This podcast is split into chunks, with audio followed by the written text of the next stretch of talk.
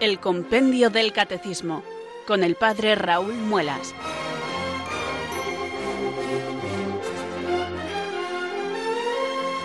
Muy buenas tardes, queridos oyentes de Radio María. Son las 4 o las 3 en Canarias. Aquí comienza una nueva edición del programa El Compendio del Catecismo de la Iglesia Católica. Reciban desde Talavera de la Reina un saludo muy cordial del Padre Raúl Muelas, que un día más les habla desde estos micrófonos de Radio María, la radio de la Virgen, la fuerza de la esperanza. Sed todos bienvenidos.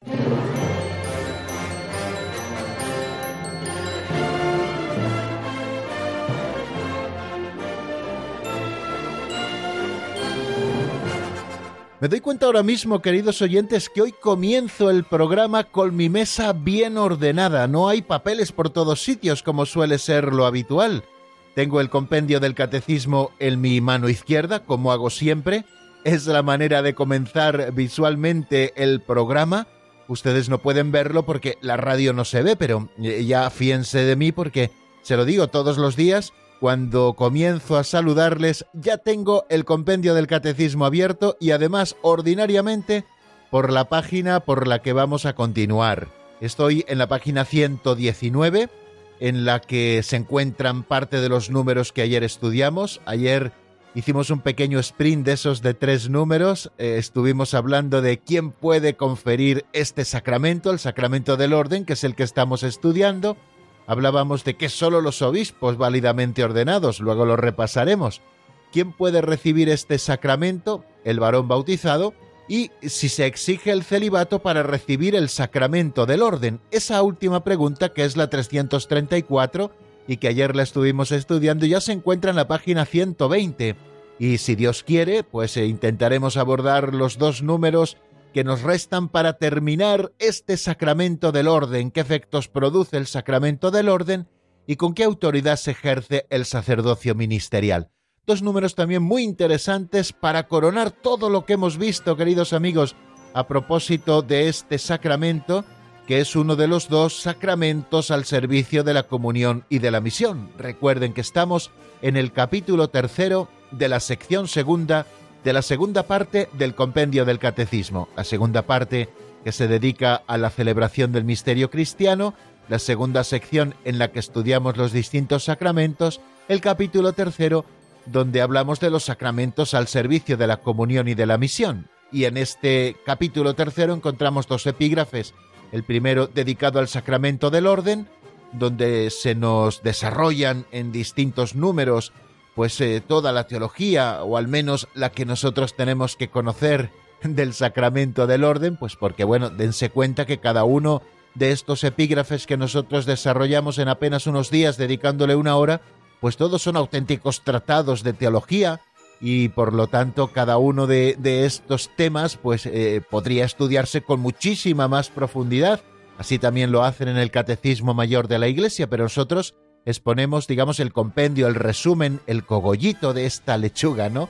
Bueno, pues así me gusta también pensarlo y espero que el asomarnos precisamente al resumen, pues a todos eh, nos haga querer profundizar luego mucho más en algunos de los temas, ¿no? Si no podemos en todos, puesto que nuestro tiempo está tasado y es limitado, creo que el de todos, bueno, al menos seguro que hay temas que nos interesan especialmente y que luego nos eh, permite nuestro tiempo también el poder profundizar en ellos, buscando quizá los referentes del Catecismo Mayor de la Iglesia y buscando algún otro tratado complementario que nos pueda ayudar a profundizar.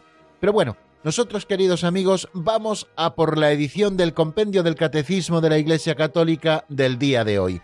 Eh, una edición que hacemos con ilusión renovada. Todos los días tratamos de hacerlo así, no acostumbrarnos nunca a este saludo, a esta sintonía, a estos oyentes, porque considero todos los días antes de ponerme delante del micrófono y después de santiguarme y hacer una pequeña oración yo, considero, queridos amigos, que lo que estamos llevando a cabo, aunque sea con toda humildad, es algo verdaderamente importante y que todos los oyentes que están al otro lado de su receptor de radio merecen todo el respeto y todo el cariño. Por lo tanto, cada día renovamos la ilusión porque constituimos una gran familia.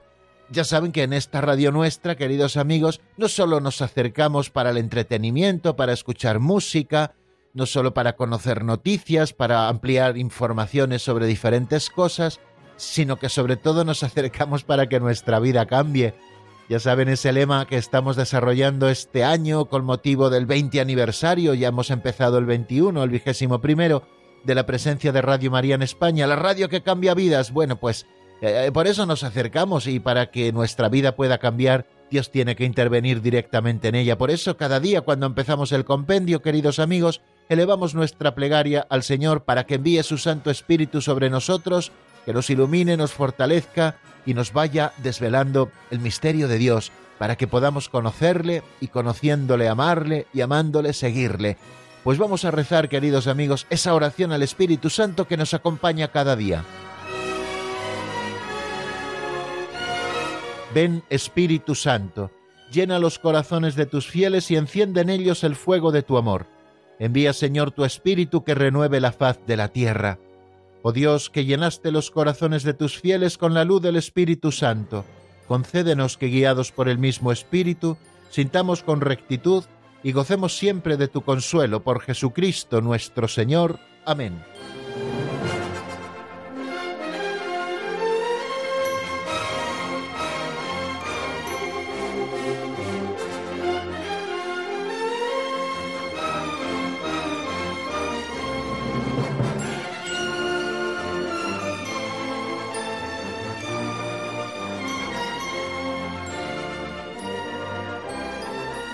Todos los días en este segundo momento de nuestro programa que titulamos Pinceladas de Sabiduría abrimos un librito auxiliar que se titula así como este espacio Pinceladas de Sabiduría y tomamos prestada una de estas narraciones que a modo de capítulos muy breves nos ofrece su autor, don Justo López Melús, sacerdote operario diocesano de feliz memoria, y luego estas narraciones, historietas, cuentecillos, fábulas, nos dan pie, queridos oyentes, a reflexionar sobre algún aspecto concreto de nuestra vida cristiana.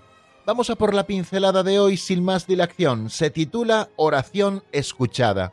La escuchamos como siempre en la voz de Alberto.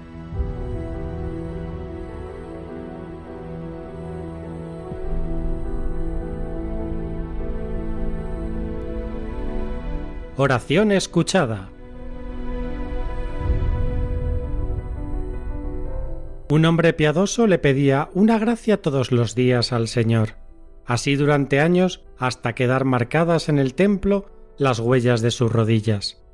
Pero Dios parecía no oír su oración, no enterarse de que alguien le invocaba con tanta insistencia. Por fin un día se le apareció el ángel de Dios y le dijo Dios ha decidido no concederte lo que pides. Entonces el buen hombre comenzó a dar voces y saltos de alegría y a contar a todos lo sucedido. La gente le preguntaba ¿De qué te alegras si Dios no te ha concedido lo que pedías? Sí, me lo ha negado, pero ahora sé que mi oración llegó hasta Dios. ¿Qué más puedo desear? Yo escribí la carta y ahora sé que la carta llegó y fue leída. Eso es lo importante. Y el buen hombre siguió yendo todos los días al templo a dar gracias porque su oración había llegado a Dios.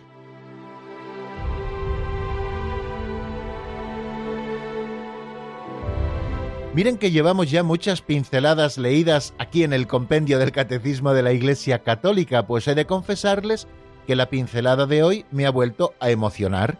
Y me ha vuelto a emocionar por el contenido de la misma. Nos narra una historia, un hombre que todos los días iba al templo para presentarle al Señor una intención, le estaba pidiendo una gracia con todas sus fuerzas. Y además lo hacía cada día sin fallar un solo día, eh, se arrodillaba en el templo para pedir esta gracia hasta el punto de que ya quedaron marcadas en el templo las huellas de sus rodillas. Y sin embargo Dios no daba respuesta a las peticiones de este hombre hasta que un buen día le envió a un ángel que le dijo, Dios ha decidido no concederte lo que pides. Entonces el buen hombre, en vez de reaccionar humanamente como quizá lo hubiéramos hecho muchos de nosotros, reaccionó dando voces y saltos de alegría y empezó a contar a todos lo sucedido. La gente, que a lo mejor miraba demasiado de tejas para abajo, le preguntaba que por qué se alegraba si Dios no le había concedido esa gracia que le estaba pidiendo con tanta insistencia. Y el hombre decía, claro, me lo ha negado, pero ahora sé que mi oración ha llegado hasta el cielo, que Dios la ha escuchado. ¿Qué más puedo desear? Esa carta que yo he escrito a Dios le ha llegado y Dios la ha leído. Y el buen hombre dice, siguió yendo todos los días al templo a dar gracias porque su oración había llegado hasta el trono de Dios. Bueno, pues verdaderamente es emocionante y este hombre de la parábola ha entendido lo que es auténticamente la oración. La oración tiene que tener un ingrediente siempre de perseverancia. El Señor ya nos lo dijo en el Evangelio, pedid y se os dará, buscad y encontraréis, llamad y se os abrirá. Pero para que estas cosas sucedan tenemos que hacerlo con perseverancia. Dios es un Padre bueno que desea lo mejor a sus hijos y si nosotros, que a veces no somos buenos, sabemos dar cosas buenas a los que nos la piden, especialmente aquellos a los que queremos, cuánto más nuestro Padre del cielo no dará el Espíritu Santo a los que se lo pidan. Pero es verdad, queridos amigos, que Dios no siempre concede aquello que le estamos pidiendo. Bueno, pero vamos por partes con estas ideas que tengo en mi cabecita y que no tengo escritas y que quiero compartir con ustedes. En la oración es importantísima la perseverancia, ser perseverantes en el orar. Y no solamente en la oración de petición. Aquel hombre fue perseverante en la oración de petición. Eh, nos lo ha resaltado don Justo en la pincelada de una manera muy gráfica cuando nos dice que sus rodillas ya quedaron grabadas en el suelo de la iglesia a la que iba a rezar. Las huellas de sus rodillas quedaron grabadas porque había logrado desgastar el piso del templo con su santa perseverancia. Pues queridos amigos, a nosotros se nos pide perseverancia en la oración. Muchas veces la abandonamos a la primera de cambio porque parece que Dios no me oye y ya abandonamos la oración. Y Dios a veces quiere hacerse el sordo, también para probar, queridos amigos, hasta qué punto nosotros estamos seguros de lo que estamos pidiendo y lo hacemos con perseverancia. Y no solamente perseverancia en la oración de petición, también amigos, perseverancia en la acción de gracias. Aquel hombre no consiguió aquello que estaba pidiendo y sin embargo no cejó en su perseverancia en la oración, en este caso de acción de gracias, porque su oración sabía llegaba hasta el cielo, ya no tenía dudas y por eso seguía yendo cada día a dar gracias a Dios con la misma perseverancia con la que le estaba pidiendo. Y le daba gracias no solamente eh, porque Dios le había concedido aquello que pedía, que no se lo había concedido y además se lo había dicho por boca de un ángel, sino que le daba gracias porque sabía que Dios estaba ahí. Segundo, Dios no siempre nos concede aquello que le pedimos, sino que Dios concede siempre para nosotros aquello que más podemos necesitar. Y en esto tenemos que darle un voto de confianza a Dios. Quizá a nosotros nos apetezca mucho una cosa y una cosa lícita, eh, ojo, que estoy hablando siempre de cosas lícitas y procuramos vivir rectamente también en nuestra vida. Sin embargo, Dios quizá a veces no se conforma con lo poco que le pedimos, quiere darnos todavía más, porque Dios nos ama infinitamente más de lo que nos puede amar cualquier persona de la tierra que nos quiera mucho, y nos ama infinitamente más de lo que nos amamos a nosotros mismos. El problema es que tenemos que entrar en la dinámica de Dios, de que Dios es providente, y de que a veces nos niega una cosa porque en su providencia es lo mejor, porque negándonos esa cosa nos está aportando quizá un bien mucho mayor. De manera que Dios, que nos ama, Dios que es todopoderoso, si no nos concede una cosa que nosotros le estamos pidiendo, no reaccionemos como adolescentes que patalean, sino que demos gracias a Dios. Y tercero, no dudemos nunca de que nuestra oración es escuchada. Creo que esto tenemos que grabárnoslo a fuego en nuestro corazón, queridos oyentes. Dios siempre nos escucha. Muchas veces la gente cuando se acerca, mm, y esto es una experiencia personal a mí, para pedirme que rece por alguna intención. Hay algunos que lo dicen de esta manera, rece Padre que a Dios a usted le escucha más. Y yo les suelo decir, me escucha, claro que sí, estoy convencido de que me escucha, pero a ti también te escucha. Es verdad que la gente con esta manera de hablar quiere expresar pues esa función que el sacerdote tiene también de ser puente entre Dios y los hombres, y por eso a la oración del sacerdote se encomiendan. Pero el Señor nos escucha a todos, de veras. Eh, Dios no tiene la capacidad tan limitada como la tenemos nosotros, que solo podemos poner nuestra atención en una sola cosa. Dios puede poner la atención y toda su atención en cada uno de aquellos que recurren a Él. Por lo tanto, no dudemos nunca de que nuestra oración es escuchada. Dios siempre nos escucha. Por eso tenemos que dar gracias a Dios cuando terminemos nuestra plegaria, que a lo mejor es plegaria de petición, otras veces de adoración, al final tendrá que ser siempre petición de acción de gracias, porque Dios está al otro lado, porque Dios nos está escuchando, porque a Dios le interesa nuestra vida y pone en ella toda su atención.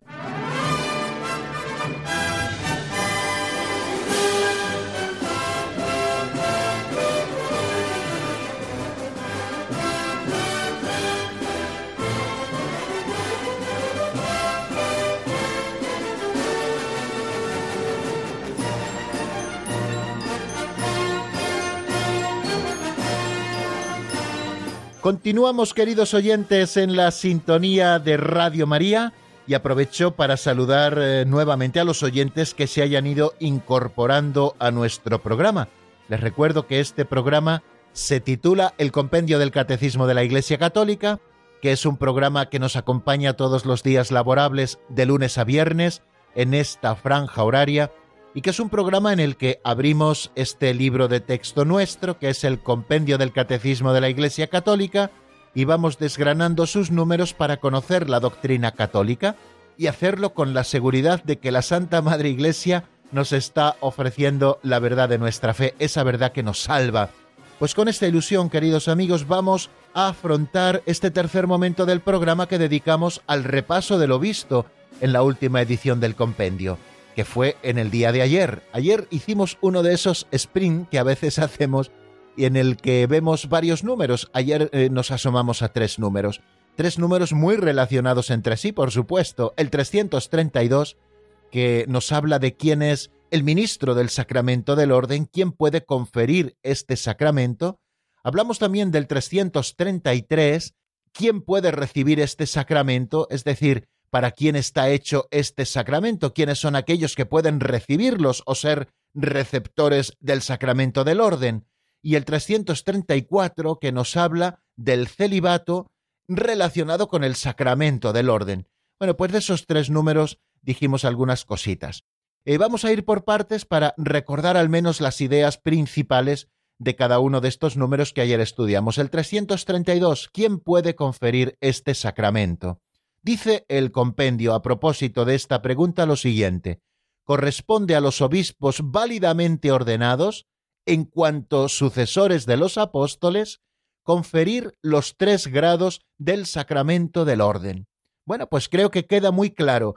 No nos habla de ministros ordinarios y ministros extraordinarios, no, no, nos habla solamente de un tipo de ministros. Y si nos habla de un tipo de ministros, es que solo hay un tipo de ministerio que pueda ser dispensador del sacramento del orden, y es el obispo válidamente ordenado. No basta con que sea obispo, por supuesto que tiene que estar válidamente ordenado, porque la ordenación válida es la que introduce a ese obispo en la sucesión apostólica, y la sucesión apostólica es la que posibilita conferir los tres grados del sacramento del orden. ¿Y esto por qué es así? y hay un número del Catecismo Mayor de la Iglesia, mejor dicho dos, el 1575 y el 1576, que nos lo explican de una manera muy sencilla. Nos dice lo siguiente el Catecismo Mayor, fue Cristo quien eligió a los apóstoles y les hizo partícipes de su misión y su autoridad. Elevado a la derecha del Padre, no abandona su rebaño, se está refiriendo a Cristo, sino que lo guarda por medio de los apóstoles bajo su constante protección y lo dirige también mediante estos mismos pastores que continúan hoy su obra. Por tanto, es Cristo quien da a unos el ser apóstoles, a otros pastores, y es Cristo quien sigue actuando por medio de los obispos. Dado que el sacramento del orden, continúa diciendo el Catecismo Mayor, es el sacramento del ministerio apostólico, corresponde a los obispos, en cuanto sucesores de los apóstoles, transmitir el don espiritual, la semilla apostólica, como dice Lumen Gentium en el número 20. Los obispos válidamente ordenados, es decir, que están en la línea de sucesión apostólica, confieren válidamente los tres grados del sacramento del orden. Bueno, al decirnos obispos válidamente ordenados, Pues nos está hablando de los obispos de la Santa Iglesia Católica y también de los obispos de las iglesias ortodoxas, que no están en plena comunión con el Papa, pero que también han conservado la sucesión apostólica. Bueno, pues solamente los obispos válidamente ordenados pueden conferir el sacramento del orden en cualquiera de sus tres grados. Y ojo, esto no es delegable. Igual que cuando hablábamos del sacramento de la confirmación, decíamos que el ministro originario es el obispo, y que puede luego el obispo delegar la administración del sacramento de la confirmación a algún presbítero que la administre en su nombre, o incluso el derecho universal de la Iglesia también da facultades para que un presbítero en caso de peligro de muerte pueda administrar el sacramento de la confirmación, sin embargo, a la hora de dispensar el sacramento del orden, un obispo no puede delegar en un presbítero. Solamente un obispo válidamente ordenado puede transmitir por la imposición de manos y la oración consecratoria el orden del episcopado, el orden del presbiterado y el orden del diaconado. Bueno, esto en cuanto al ministro queda claro, solo los obispos válidamente ordenados, en cuanto sucesores de los apóstoles, pueden administrar el sacramento del orden. Pero ¿quién lo puede recibir? Y nos dice el 333 que solo el varón bautizado puede recibir válidamente el sacramento del orden. La Iglesia se reconoce vinculada, continúa diciendo, por esta decisión del mismo Señor. Nadie puede exigir la recepción del sacramento del orden, continúa diciendo, sino que debe ser considerado apto para el ministerio por la autoridad de la Iglesia. En este número 333 hablábamos de tres ideas que corresponden con cada uno de esos puntos y seguidos que encontramos en el texto del 333. El primero nos afirma quién puede ser receptor del sacramento del orden válidamente, solo el varón bautizado. Y el segundo nos da la explicación. ¿Por qué? Porque la Iglesia se reconoce vinculada por esta decisión del mismo Señor. El mismo Señor eh, eligió a varones para la transmisión de eh, sus poderes de santificar, regir y enseñar al pueblo de Dios. Les configuró con él cabeza y pastor de la Iglesia a través del ministerio apostólico, y así ha sucedido desde siempre. La Iglesia no puede cambiar esto que ha recibido, se reconoce vinculada por esta decisión del mismo Señor. Y luego también nos dice algo muy importante, que el sacramento del orden no es un derecho que tengamos los cristianos, nadie puede exigir la recepción del sacramento del orden, sino que debe ser considerado apto por la autoridad de la Iglesia para ejercer este ministerio, o sea que uno puede sentir la llamada del Señor, pero el sentir la llamada del Señor no nos da derecho, queridos amigos, a recibir el sacramento del orden, sino que debe ser la autoridad de la Iglesia la que discierna si nosotros somos aptos o no para ejercer ese ministerio, es decir, que es la Iglesia misma la que nos elige. Estoy recordando ahora en el ritual de la ordenación de presbíteros, cuando se presenta al candidato al obispo, se le dice Reverendísimo Padre, la Santa Madre Iglesia pide que ordenes presbítero a este hermano nuestro. Y pregunta el obispo, ¿sabes si es digno? Contesta aquella persona que lo presenta, según el parecer de quienes lo presentan y después de haber consultado al pueblo cristiano, damos fe de que ha sido considerado digno. Y entonces el obispo dice unas palabras que son muy importantes y clarificadoras. Con el auxilio de Dios y de Jesucristo el Señor, elegimos a este hermano nuestro para el orden de los presbíteros. O sea que es la Iglesia a través del ministerio del obispo quien elige para el ministerio. No es algo a lo que tengamos derecho, porque no hemos sido ordenados para nosotros mismos, sino para el bien de la Iglesia. Por eso, sólo el varón bautizado recibe válidamente la sagrada ordenación. Así aparece recogido en el canon 1024 del Código de Derecho Canónico. Y como les decía antes, y es que Jesús solo eligió a varones para formar el colegio de los doce apóstoles. Él lo podía haber hecho de otra manera, sí, pero lo hizo así. Eh, estaba condicionado el Señor por lo que algunos quieren decir por una sociedad patriarcal de la época. Pues no, no considero que el Señor estuviera condicionado por eso, porque el Señor no se dejó condicionar por nada. Incluso hizo a las mujeres las primeras testigos de su resurrección, cuando jurídicamente el testimonio de una mujer en aquella época no tenía valor, y sin embargo el Señor quiso que fueran las primeras en dar testimonio de su resurrección. El Señor se hacía acompañar también en ese grupo de discípulos que iban con el Señor, entre los que se encontraban especialmente los apóstoles, también se hacía acompañar por mujeres. Bueno, pues el Señor, queridos amigos, que pudo hacerlo de otra manera, quiso hacerlo así, y así también lo hicieron los apóstoles cuando eligieron a sus colaboradores.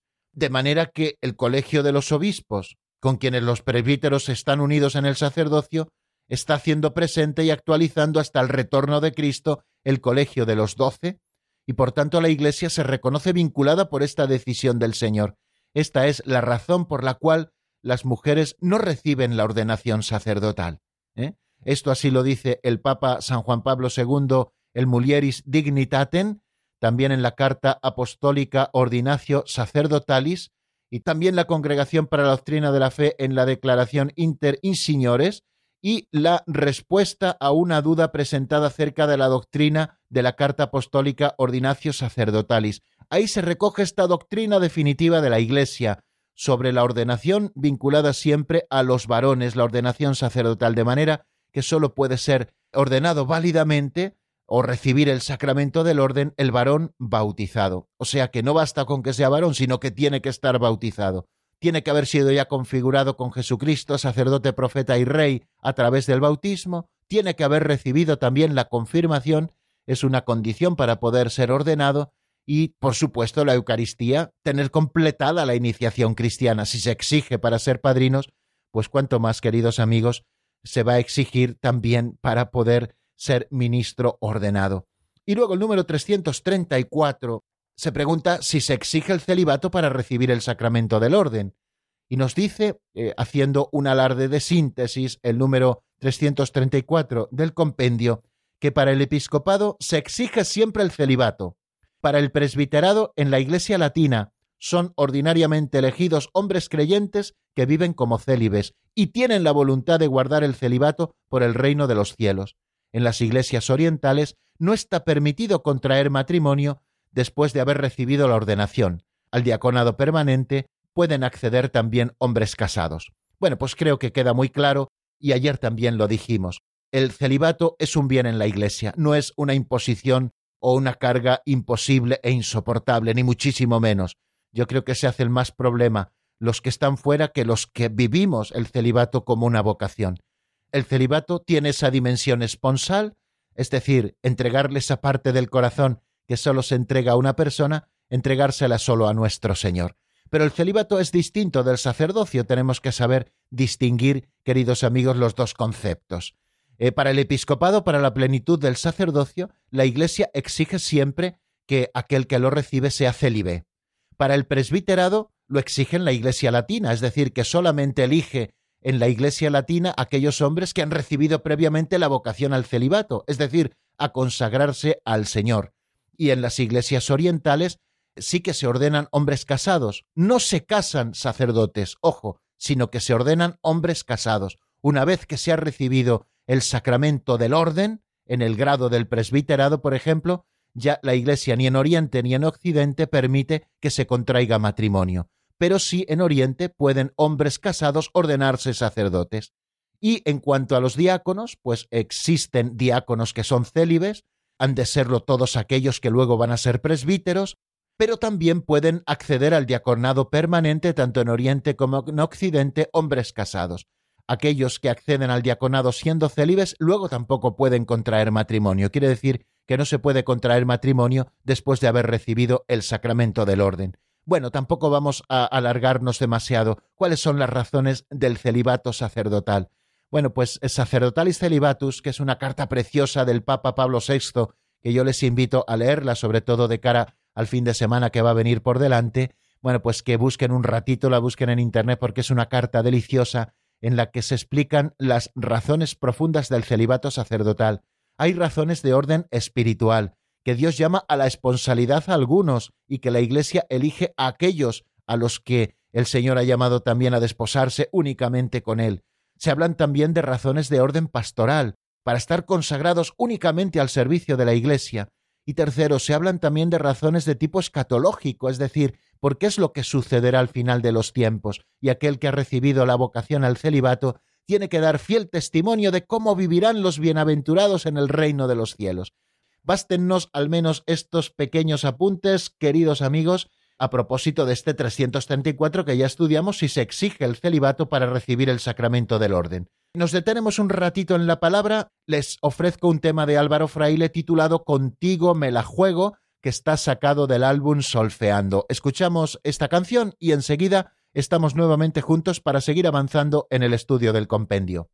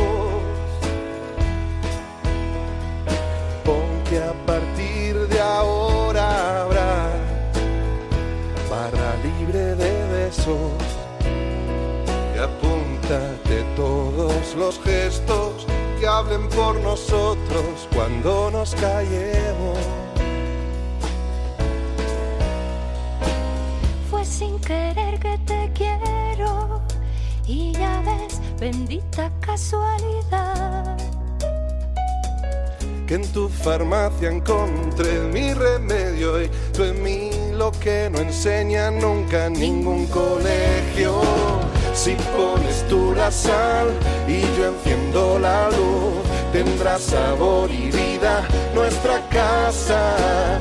La sal dará el sabor, la luz que alumbrará cada rincón de esta nueva casa.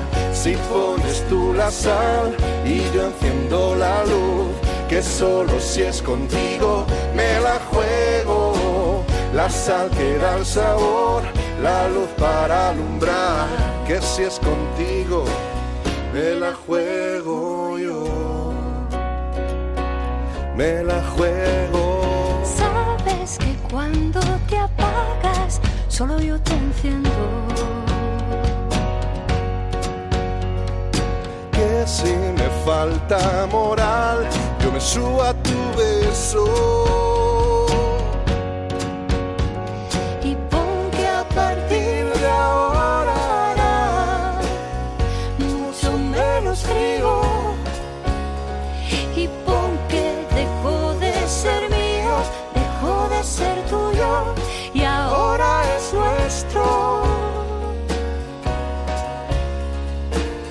Fue sin querer que te quiero y ya ves que cada día más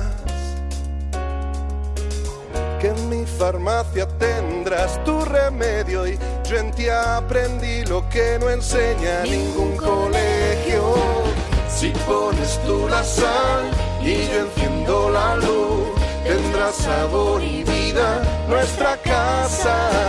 La sal dará el sabor, la luz que alumbrará cada rincón de esta nueva casa.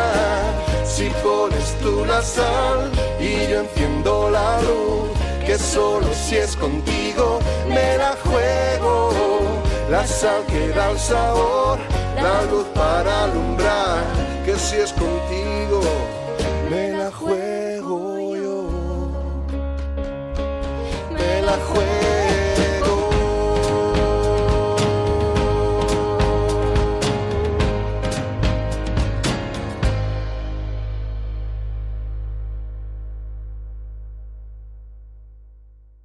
Están escuchando el Compendio del Catecismo con el Padre Raúl Muelas.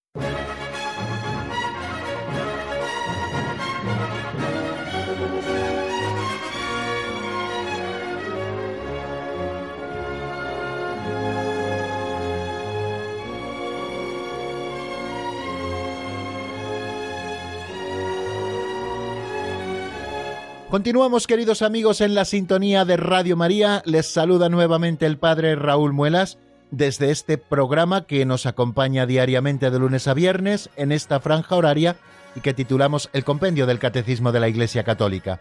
Vamos a seguir avanzando un poquito en la doctrina. ¿Qué efectos produce el sacramento del orden? Esto es lo que se pregunta el número 335, que es el siguiente que nos encontramos en nuestro estudio vamos a conocer la respuesta del compendio, como siempre en la voz de Marta Jara.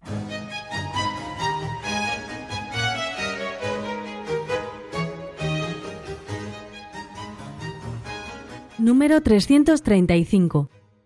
¿Qué efectos produce el sacramento del orden? El sacramento del orden otorga una efusión especial del Espíritu Santo que configura con Cristo al ordenado en su triple función de sacerdote, profeta y rey, según los respectivos grados del sacramento. La ordenación confiere un carácter espiritual indeleble, por eso no puede repetirse ni conferirse por un tiempo determinado.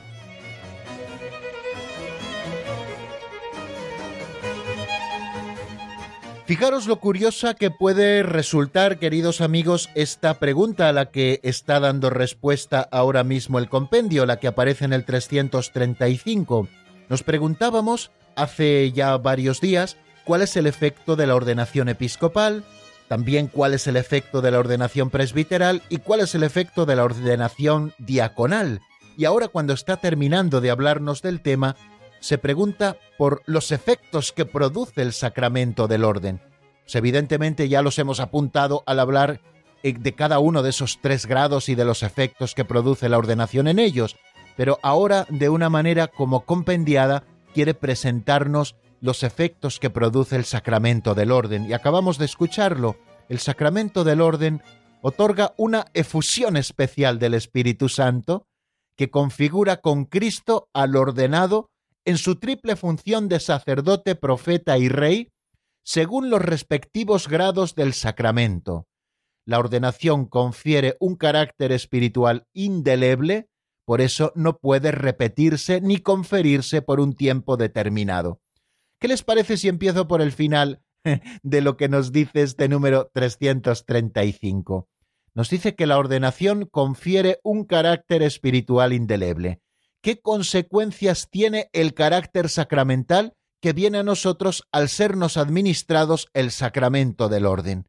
Un carácter espiritual indeleble. Recuerden que hay tres sacramentos que imprimen carácter, aquellos que se reciben una sola vez, el bautismo, la confirmación y el orden sacerdotal, puesto que confieren un carácter espiritual imborrable que nada puede borrar, ni siquiera nuestro propio pecado, por eso no puede repetirse la ordenación. Nadie puede ser ordenado tres veces de presbítero. Eh, eres ordenado de presbítero, luego lo dejas, después vuelves y te vuelven a ordenar. No, no, eso no funciona así. Basta que te ordenen una vez de presbítero para que seas sacerdote para siempre, sacerdote para siempre, configurado con Cristo, sacerdote, profeta y rey, en el ministerio sacerdotal. Por lo tanto, ese carácter indeleble hace que no se pueda repetir la ordenación ni que pueda conferirse la ordenación para un tiempo determinado. Ya saben que en muchas confesiones nacidas por la Reforma el ministerio de pastor de la comunidad es por un tiempo determinado. Te eligen pastor por unos años y luego ya dejas de serlo, porque ellos entienden el ministerio como un encargo de la comunidad. No ocurre así con el sacramento del orden. Por esa efusión del Espíritu Santo tan especial de la que nos habla, que nos configura con Cristo cabeza y pastor de la Iglesia, para poder desempeñar como un servicio a los fieles las funciones de sacerdote, profeta y rey, es nuestro ser el que cambia. Hablamos de una transformación ontológica por el sacramento del orden. Por eso uno es sacerdote para siempre, por ese carácter espiritual indeleble del que nos habla como efecto del sacramento del orden. Por eso no se puede repetir ni se puede conferir por un tiempo determinado. Aquel que es ordenado sacerdote es ordenado para siempre. Es verdad, me pueden decir algunos de ustedes, que conocen a alguien que fue sacerdote y que en un momento determinado dejó el ministerio y se casó, incluso se casó por la iglesia. Bueno, pues muchos son los casos, evidentemente. Incluso alguno de ustedes, queridos oyentes, quizá haya vivido esta situación, pero sigue siendo sacerdote para siempre. Recuerden alguna respuesta que hemos dado, alguna cuestión que nos planteaban los oyentes cuando nos decían si en caso de peligro de muerte, porque explicábamos esta doctrina, un sacerdote que haya dejado el ministerio puede absolver a aquella persona que se lo pide. Y yo le dije que no solamente puede absolver, sino que debe absolver, porque sigue siendo sacerdote. ¿Qué es lo que hace la Iglesia entonces? Pues dispensa de las obligaciones propias del sacramento del orden, de dispensa de la obligación de guardar el celibato por el reino de los cielos a perpetuidad de manera que le permite de esta manera poder recibir, por ejemplo, el sacramento del matrimonio después, pero aquel que recibe esta dispensa se compromete solemnemente con la Iglesia a no volver a ejercer el ministerio sacerdotal, a no ser en los casos en que lo diga el derecho canónico al estar en peligro de muerte algún fiel y necesitarle para la salvación, pero en ninguno de los demás casos puede aquel que ha sido ordenado y que ha sido dispensado de las obligaciones del sacerdocio en ningún caso puede actuar como ministro sagrado, porque, bueno, pues ha decidido abandonar el ministerio, pero sigue siendo sacerdote para siempre, porque ese carácter espiritual indeleble ahí permanece, ¿no?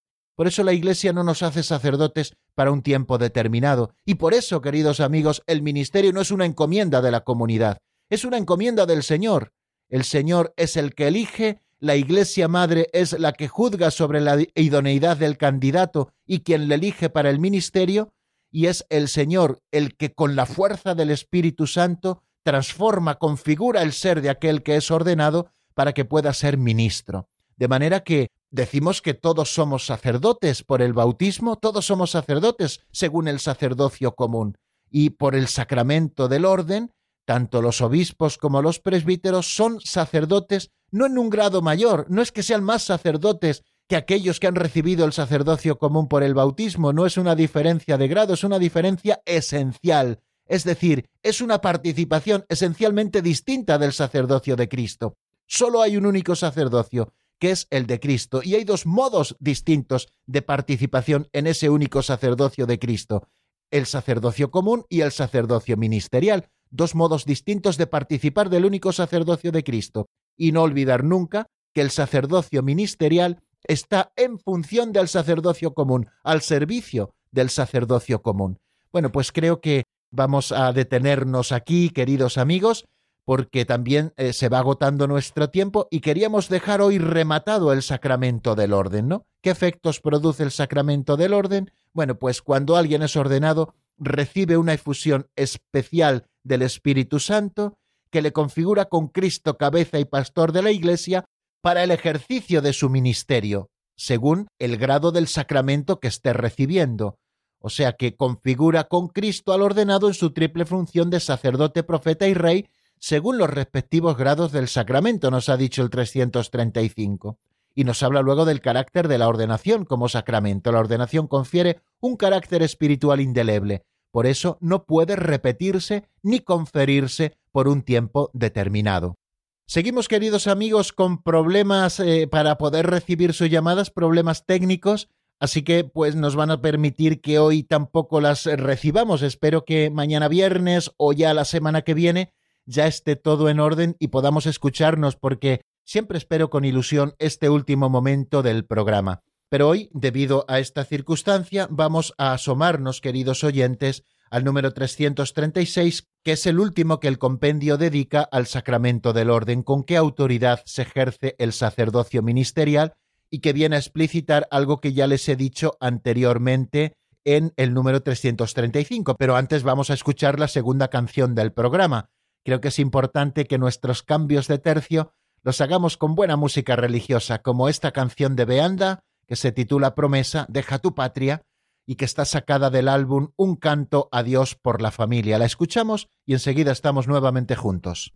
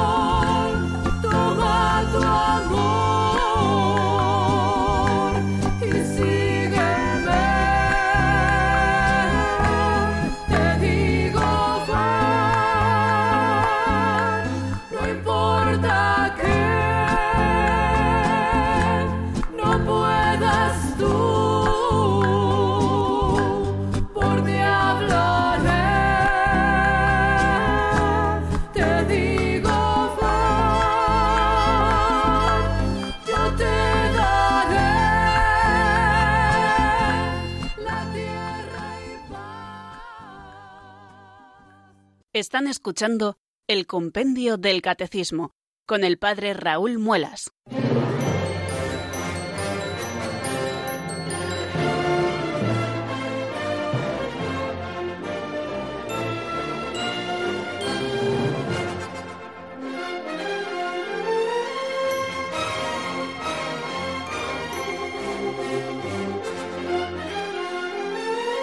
Mañana, si Dios quiere, queridos oyentes, pues haremos una visión panorámica de todos estos números que el compendio del catecismo dedica al sacramento del orden y nos detendremos un poquito también en estos dos últimos, el 335 y el 336, a los que quizá estamos dedicando menos tiempo, que son importantes, claro que sí, y sobre los que podíamos decir muchísimas cosas, pero nos ceñimos un poquito a lo que nos dice el compendio para que nos queden claras esas ideas y las podamos asimilar. Bueno, vamos a por el 336. ¿Con qué autoridad se ejerce el sacerdocio ministerial?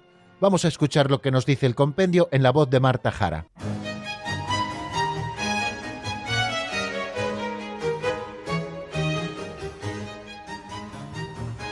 Número 336. ¿Con qué autoridad se ejerce el sacerdocio ministerial?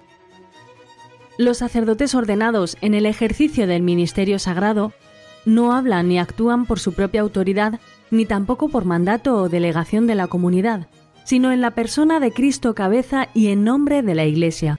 Por tanto, el sacerdocio ministerial se diferencia esencialmente y no solo en grado del sacerdocio común de los fieles al servicio del cual lo instituyó Cristo.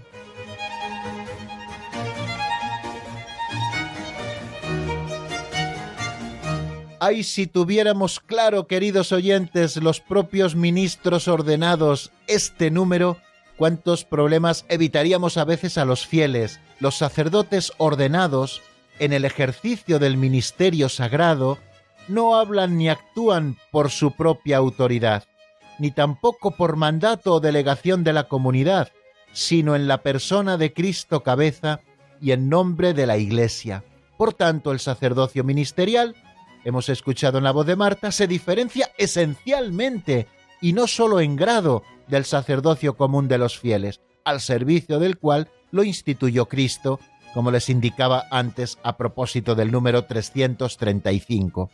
El sacerdocio ministerial o jerárquico de los obispos y de los presbíteros y el sacerdocio común de los fieles, aunque su diferencia es esencial, nos dice Lumen Gentium, y no solo de grado, no quiere decir que los obispos y sacerdotes seamos más sacerdotes que los eh, fieles que han recibido el bautismo. No, es una diferencia esencial, es un modo distinto de participar del mismo sacerdocio de Jesucristo. Aunque su diferencia es esencial y no sólo de grado, están ordenados el uno al otro. Ambos, en efecto, participan, cada uno a su manera, del único sacerdocio de Cristo. ¿En qué sentido? Mientras el sacerdocio común de los fieles se realiza en el desarrollo de la gracia bautismal, vida de fe, de esperanza, de caridad, vida según el Espíritu, el sacerdocio ministerial está al servicio del sacerdocio común en orden al desarrollo de la gracia bautismal de todos los cristianos. Es uno de los medios por los cuales Cristo no cesa de construir y de conducir a su Iglesia. Por esto es transmitido mediante un sacramento propio, el sacramento del orden. Este número que les he leído textualmente y que es el 1547 del Catecismo Mayor, nos da una luz fantástica a propósito de lo que queremos decir, que la diferencia no es de grado, sino que es esencial y que los sacerdotes ministros estamos al servicio de los sacerdotes comunes, es decir, de aquellos que han recibido el sacerdocio común por el bautismo, como un medio para su propia santificación y para la construcción de la Iglesia. Por eso no actuamos en nombre de la comunidad, porque la comunidad no nos ha hecho la encomienda, ni estamos actuando en nombre propio, porque no sé qué valía tenemos. No, no, estamos actuando in persona Christi capitis. Esa es la expresión latina, en nombre de Cristo cabeza. En el servicio eclesial, fijaros, el ministro ordenado es Cristo mismo, que está presente en su iglesia como cabeza de su cuerpo, como pastor de su rebaño, como sacerdote del sacrificio redentor, como maestro de la verdad. Es lo que la Iglesia expresa al decir que el sacerdote, en virtud del sacramento del orden, actúa in persona Christi Capitis. Fijaros lo que decía en la encíclica Mediator Dei Pío XII. Es el mismo Cristo Jesús sacerdote a cuya sagrada persona representa el ministro. Este ciertamente, gracias a la consagración sacerdotal recibida, se asimila al sumo sacerdote y goza de la facultad de actuar por el poder de Cristo mismo. Tenemos que entender muy bien esto, queridos amigos, y entender el poder como servicio, porque fijaros lo que ha dicho antes eh, la doctrina que estudiábamos, que estamos al servicio de los fieles, y precisamente para eso hemos sido investidos del mismo poder de Cristo, de poder perdonar los pecados, de poder hacer renacer al derramar las aguas bautismales sobre la cabeza de alguien que se acerca, al poder confeccionar la Eucaristía para que se alimenten los fieles. Cristo es la fuente de todo sacerdocio, dice Santo Tomás de Aquino, pues el sacerdote de la antigua ley era figura de él, y el sacerdote de la nueva ley actúa en representación suya. Por el ministerio ordenado, y especialmente por el de los obispos y los presbíteros, la presencia de Cristo como cabeza de la Iglesia se hace visible en medio de la comunidad de los creyentes. Según la bella expresión que ya hemos citado de San Ignacio de Antioquía, el obispo es tipos tu patros, se dice en griego, o lo que es lo mismo, imagen viva de Dios Padre, ¿no? Esto lo dice en la carta a los trallanos, como le citábamos anteriormente, y también aparece indicado en la carta a los magnesios. Así que no se nos olvide, queridos amigos, que el sacerdocio ministerial es un verdadero servicio a la Iglesia y está enteramente referido a Cristo y está enteramente referido también a los hombres. De Cristo lo hemos recibido y lo hemos recibido para dárselo a los hombres. Nadie se ordena para provecho propio, sino que se ordena, queridos oyentes, para provecho de todo el pueblo santo de Dios. Y hemos dicho también que el sacerdote actúa in nomine Christi Capitis, pero también in nomine tocius ecclesiae, en nombre de toda la Iglesia. El sacerdocio ministerial no tiene solamente por tarea representar a Cristo, que es la cabeza de la Iglesia, ante la asamblea de los fieles, sino que también actúa en nombre de toda la Iglesia cuando representa a Dios la oración de la Iglesia y sobre todo cuando el sacerdote está especialmente ofreciendo el santo sacrificio o rezando la liturgia de las horas, a veces solo en su propia casa, está actuando en nombre de toda la Iglesia y presentando esa oración a Dios en nombre de toda la Iglesia. Esta expresión no quiere decir que los sacerdotes sean delegados de la comunidad. La oración y la ofrenda de la Iglesia son inseparables de la oración y la ofrenda de Cristo su cabeza. Se trata siempre del culto de Cristo en y por su Iglesia. Es toda la Iglesia, cuerpo de Cristo, la que ora y se ofrece por Cristo, con Él y en Él, en la unidad del Espíritu Santo a Dios Padre. Todo el cuerpo, la cabeza y los miembros, ora y se ofrece, y por eso quienes en este cuerpo son específicamente sus ministros, son llamados ministros no sólo de Cristo, sino también de la Iglesia.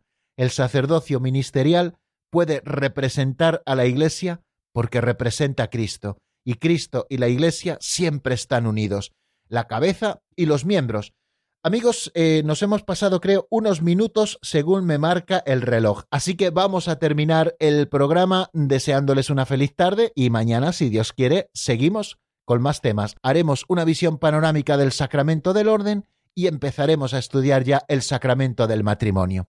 Pues la bendición de Dios Todopoderoso, Padre, Hijo y Espíritu Santo, descienda sobre vosotros y permanezca para siempre. Amén. Hasta mañana si Dios quiere, amigos.